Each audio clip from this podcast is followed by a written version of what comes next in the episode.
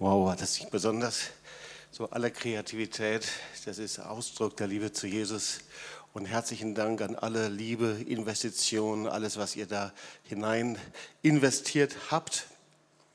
Ja, Heiligabend, das ist schon wirklich was Besonderes. Weihnachten. Ich möchte noch mal kurz den Text lesen.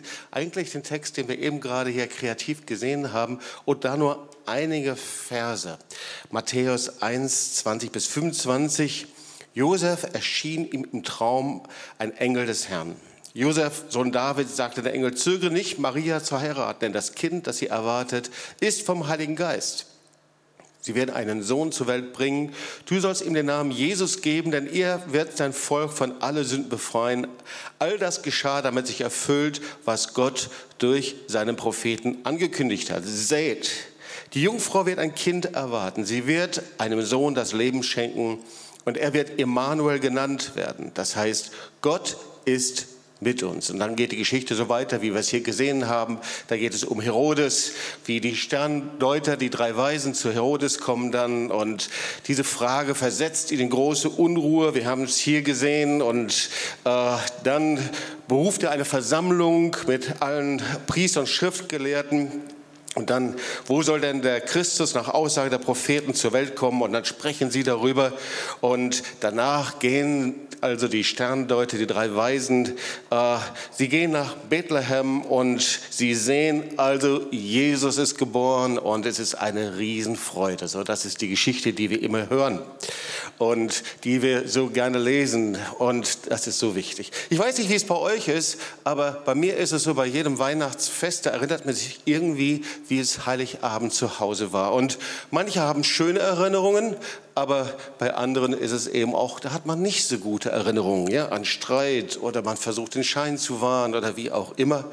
So, meine Erinnerungen an Heiligabend und Weihnachten mit meiner Familie sind sehr schön. Also Heiligabend, das war so der festliche Höhepunkt meiner Familie. Ich hatte und, äh, drei Geschwister und so mein Vater bestand darauf, dass wir festlich angezogen sind und er selbst trug also einen Smoking oder ein weißes Dinner Jacket und meine Mutter trug das Abendkleid und dann saßen wir also zu Beginn um einen großen Kaffeetisch herum. Der war festlich gedeckt mit Kerzen natürlich, Kerzenleuchter, leise Musik. Da saßen wir zusammen und äh, uns trennte vom großen Wohnzimmer ein großer Vorhang, der zugezogen war.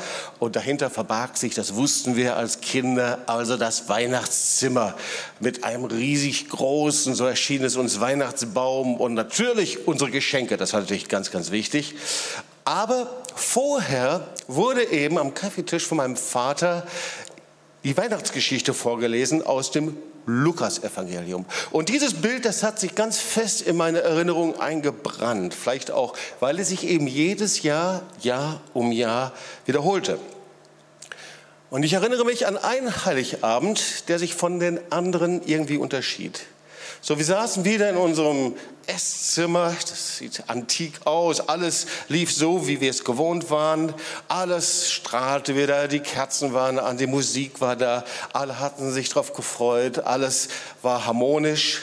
mein Vater las wieder die Weihnachtsgeschichte, aber plötzlich stockte er, plötzlich rang er um Fassung, plötzlich fing er an zu weinen. Das war mein Vater, das kannte ich überhaupt nicht. Mein Vater, eigentlich ein starker Mann, jetzt Weihnachten. Und er weinte wie ein Kind beim Lesen der Weihnachtsgeschichte.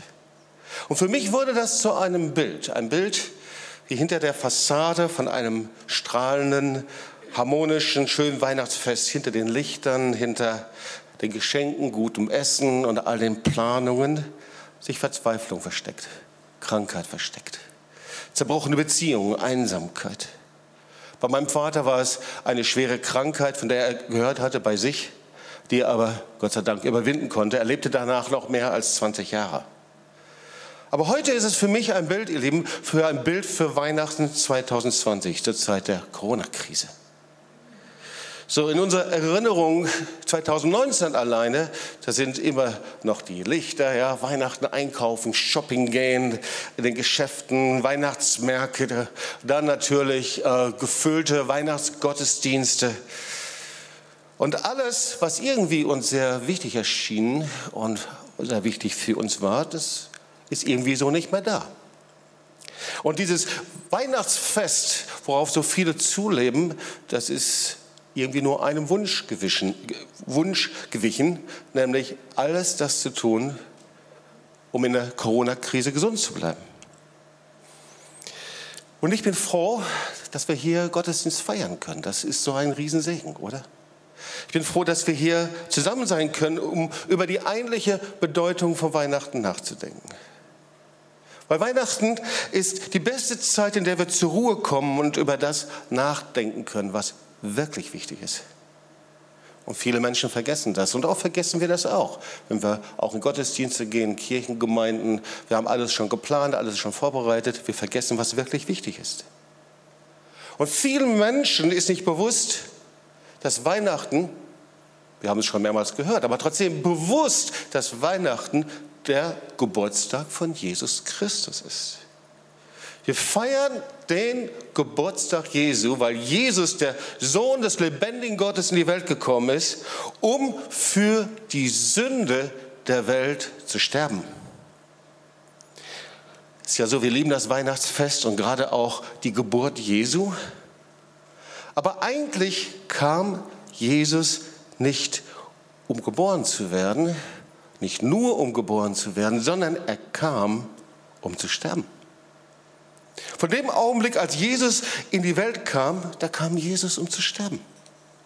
Das war von Anfang an, seit der Geburt, wie ein Schatten. Das Schatten des Kreuzes war über sein Leben. Ja, wir, ist doch so, gell? Wir lieben, ja, Weihnachten, all die herrlichen Dinge, natürlich auch die Dinge, die mit verbunden sind, Urlaub, Urlaubsplanung, Skiurlaub.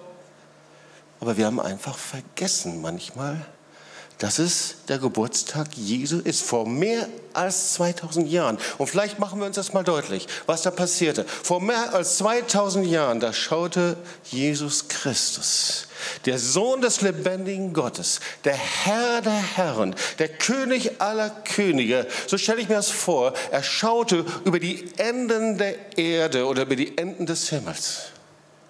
Und er sah eine Welt, die aus den Fugen geraten war. Eine Welt, die verloren war, verdammt. Eine Welt in Finsternis. Er sah die Menschen, die in ihren Konflikten, in ihren Problemen eingesperrt waren. Tod, Ängste, die wie in einer dürren Wüste waren, in der kein Wasser ist. Er sah eine kranke Welt. Jesus sah vom Himmel herab und er sah eine kranke Welt voller, ja, Seuchen. Damals Aussatz und Pest. Ich finde, man kann sagen, der Aussatz von heute ist Covid-19 oder hat die gleichen Auswirkungen. Er sei in einer Welt, die gefangen war in Kriegen, gefangen war in Verbrechen, in Streit, in Perversion, Menschen, die gegeneinander gekämpft haben, Familien, die auseinanderbrechen. Und das in jeder Generation, von Generation zu Generation, in jeder Kultur, in jeder Nation. Und da war Jesus, der vom Himmel herabschaut und sagte, ich gehe in diese Welt, um sie zu retten. Ich gehe in diese Welt, um ihnen einen Frieden zu geben, der höher ist als alle Vernunft. Und dann, so stelle ich mir vor, ging Jesus die himmlischen Straßen entlang. Er ging durch die Tore des Himmels und die Engel und himmlischen Herrscher, sie beteten ihn an. Und Jesus sagte zu den himmlischen Herrschern, ich komme zurück. Und ich werde eine gerettete und erlöste Welt, werde ich auf meinen Schultern tragen. Und ich werde sie mitbringen zum himmlischen Vater. Der himmlische Vater sah seinen Sohn an und dass er ihn sah, es war sein Eingeborener, sein einziger Sohn, das zerriss ihm sein Herz, und er wusste, was auf der Erde passieren würde. Aber es war der einzige Weg, diese Welt und dich und mich zu retten. Das ist das, was wir lesen, Johannes 3, Vers 16. Also hat Gott die Welt geliebt, dass er seinen eingeborenen Sohn gab, auf das alle, die an ihn glauben, nicht verloren werden, sondern das ewige Leben haben. Und Jesus, der Sohn Gottes, der König der Könige, Herr der Herren, Schöpfer des Universums, er machte sich kleiner und kleiner und kleiner und quetschte sich um von einer Jungfrau geboren zu werden, als ein Baby, um so zu leben, zu fühlen und zu empfinden, wie wir empfinden, ihr Lieben.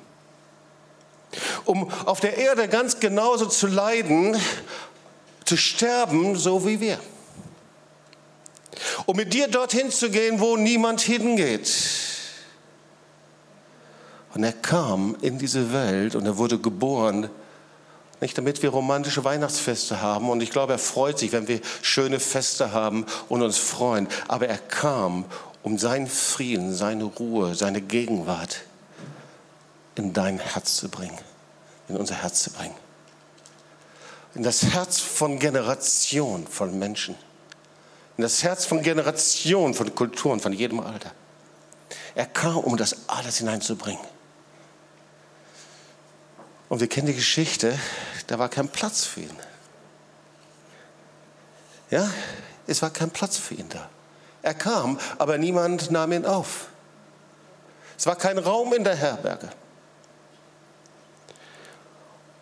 Und wir kennen die Geschichte so gut. Er wurde in einem Stall geboren. Also der Herr der Herren, der König der Könige, der Lebendige, der Schöpfer des Universums. Sein Babybett war ein Futtertrog der Tiere. Und das ist eben immer noch so. Und darum predige ich diese Botschaft. Wir haben immer noch keinen Raum für Jesus.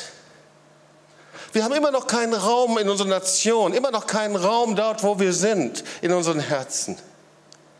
Und ihr Lieben, wir hatten kaum eine größere Spalte in der Gesellschaft und in den Kirchen wie in den letzten Jahren. Aber wir haben keinen Raum eben gemacht. Wir haben Treffen von Politikern, die versuchen, in den Konflikten und Spannungen dieser Corona-Zeit irgendwie zurechtzukommen und zu überlegen, wie Gesundheit, Wohlstand und Frieden wieder neu einfach hineingebracht werden kann in unser Land und, und die Nation. Aber ihr Lieben, wir werden diesen Frieden nicht finden. Es gibt unzählige Treffen von Vorständen, Firmen, Verbänden, um zu überlegen, wie man Zusammenbrüche und Pleiten verhindern kann. Aber wir werden die Antwort nicht finden. Wir hoffen auf einen Impfstoff und hoffen auf eine Rückkehr ins normale Leben. Aber schon tauchen Berichte von neuen und gefährlichen Mutationen auf. Warum? Weil wir es abgelehnt haben. Jesus, den Friedensfürsten, den Segensbringer, den Erlöser, den Retter, den Sohn des lebendigen Gottes an unsere Beratungstische einzuladen, von Politikern, von Wissenschaftlern, von Medizinern, von Managern, ihn einzuladen in unsere Kirchen, in unsere Gemeinden in einer ganz neuen Weise, ihr Lieben. Es wird niemals Frieden und Heilung und Rettung sein. Und weißt du, wenn du ein iPhone dabei hast, dann kannst du das ruhig aufschreiben, diesen Satz oder einen Zettel oder irgendwie sowas. Es wird niemals Frieden, Heilung und Rettung sein, bis der Friedensbringer, der Heiler und Erlöser in die Beratungsgespräche der Politiker, Wissenschaftler und Mediziner dieser Welt eingeladen wird. Wir wissen, Jesus kam in diese Welt und dann gab er auf der Bergpredigt sein Programm weiter. Er hat ja das Programm gegeben, wie wir Frieden empfangen können, wie wir Heilung empfangen können, wie wir Rettung empfangen können, wie wir persönlich, wie sein Frieden hineinkommt in unser Leben. Aber irgendwie haben wir das Programm abgelehnt.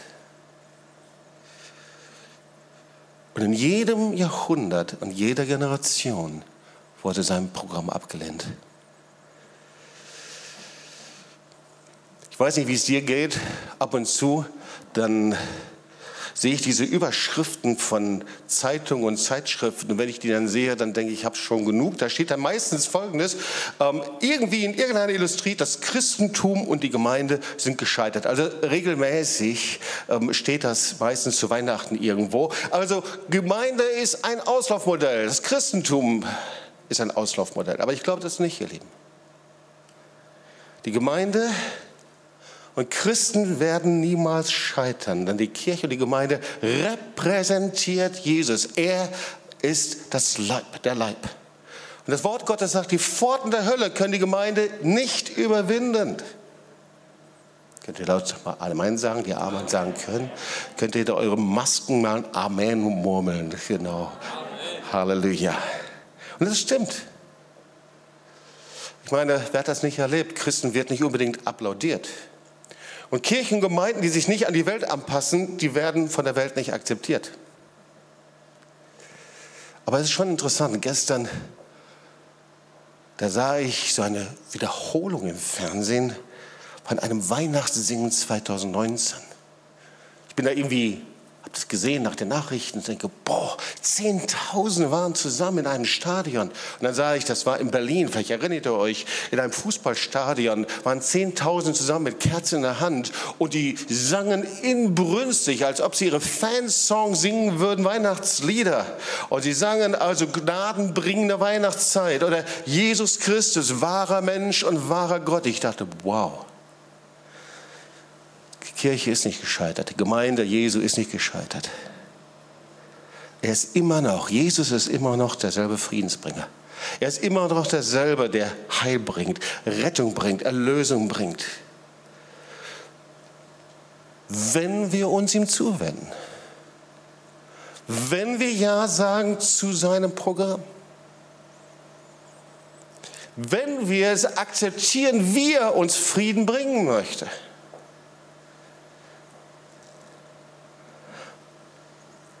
Ein Frieden, der höher ist als alle Vernunft. Ein Frieden, der deine Unruhe vertreibt. Ein Frieden, der deinen Mangel ausfüllt. Ob du Christ bist oder kein Christ bist, ob du Jesus kennst oder nicht. Ein Frieden, der dich zur Ruhe an das Kreuz, an das Herz des Vaters bringt.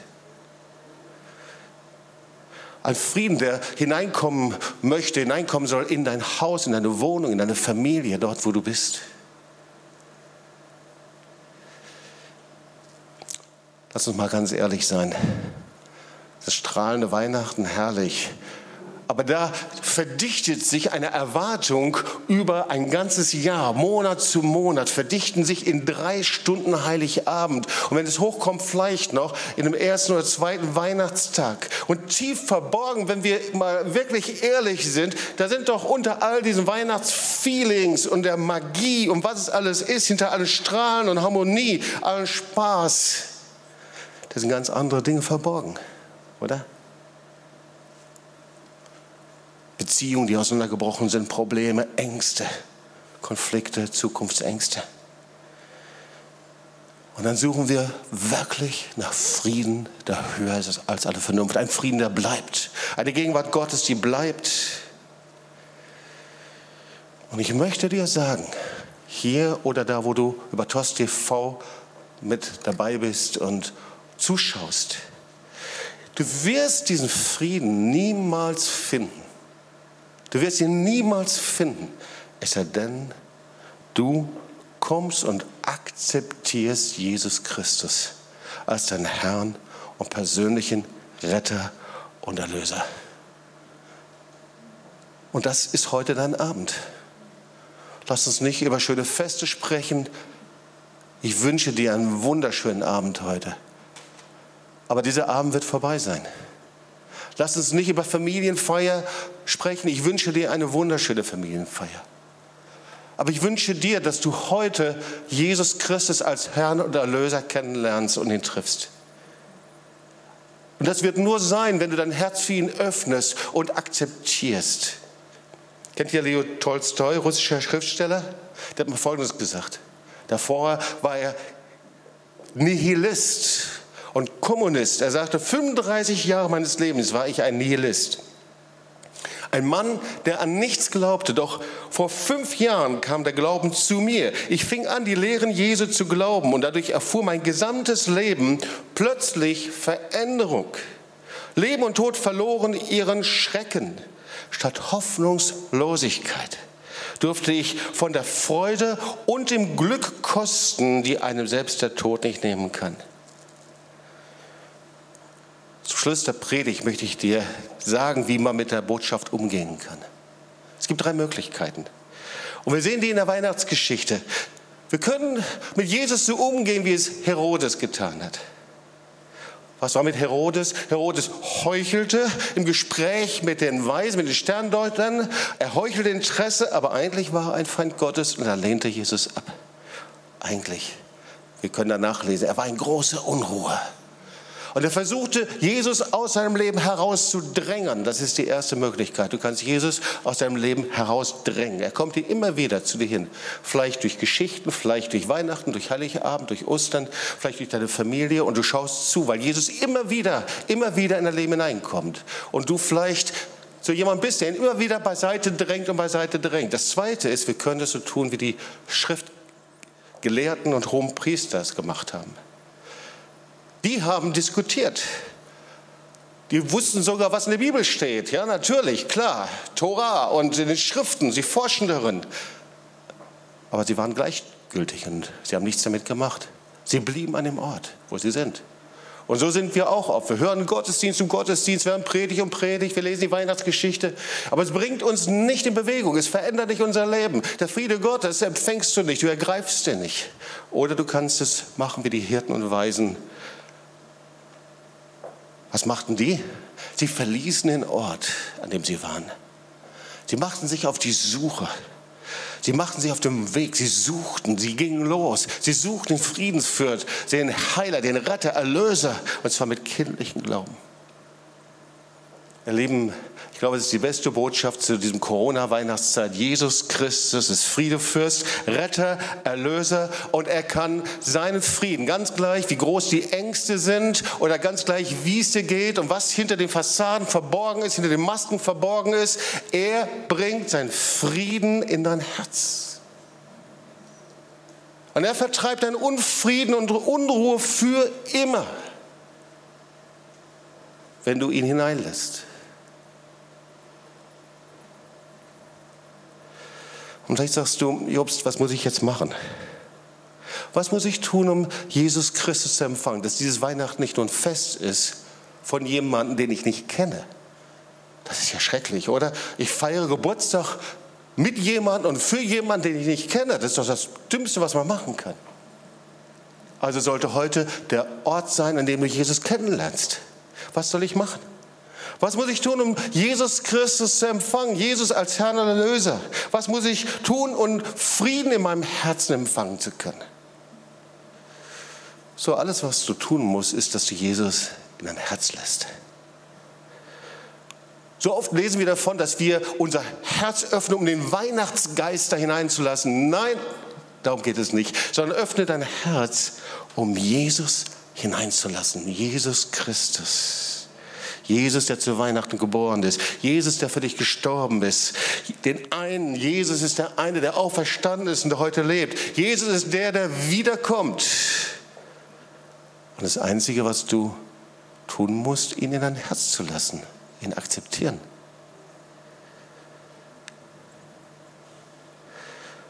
Und das passiert durch unser Gebet. Und ich habe überlegt, was ist das Beste, das größte Geschenk, was wir gemeinsam, was du heute empfangen kannst, das ist Jesus in deinem Herzen. Stell dir vor, du gehst hier raus und du bist Jesus begegnet als Herrn und Erlöser. Du bist ein Kind geworden. Du hast ewigen Frieden gefunden, ewiges Leben, neues Leben in ihm. Und du feierst nicht nur einen Geburtstag von jemandem, den du nicht kennst, sondern du feierst den Geburtstag von dem lebendigen, auferstandenen Gott, Jesus. Das ist nur ein Gebet und das wollen wir gemeinsam beten und ich lade dich dazu ein. Es ist ein Gebet, das von Millionen Betern gebetet worden ist. Und als ich 14 Jahre alt war, habe ich dieses Gebet gebetet, das mein Leben verändert, sonst würde ich heute hier nicht stehen. Es ist ein Gebet, das du vor dem himmlischen Vater ausbetest. Und du in der himmlischen und auch in der gegenwärtigen Welt zum Kind Gottes wirst ist ein Gebet, das du und in dem du ausdrückst, dass Jesus Christus dein Herr und dein Erlöser ist. Und ich lade dich zu diesem Übergabegebet ein. Dieses Gebet, das ist das Gebet, das dein Leben verändern kann. Das ist das Gebet, in dem du dein Herz öffnest und er in dein Leben hineinkommt. Und komm, lass uns doch aufstehen.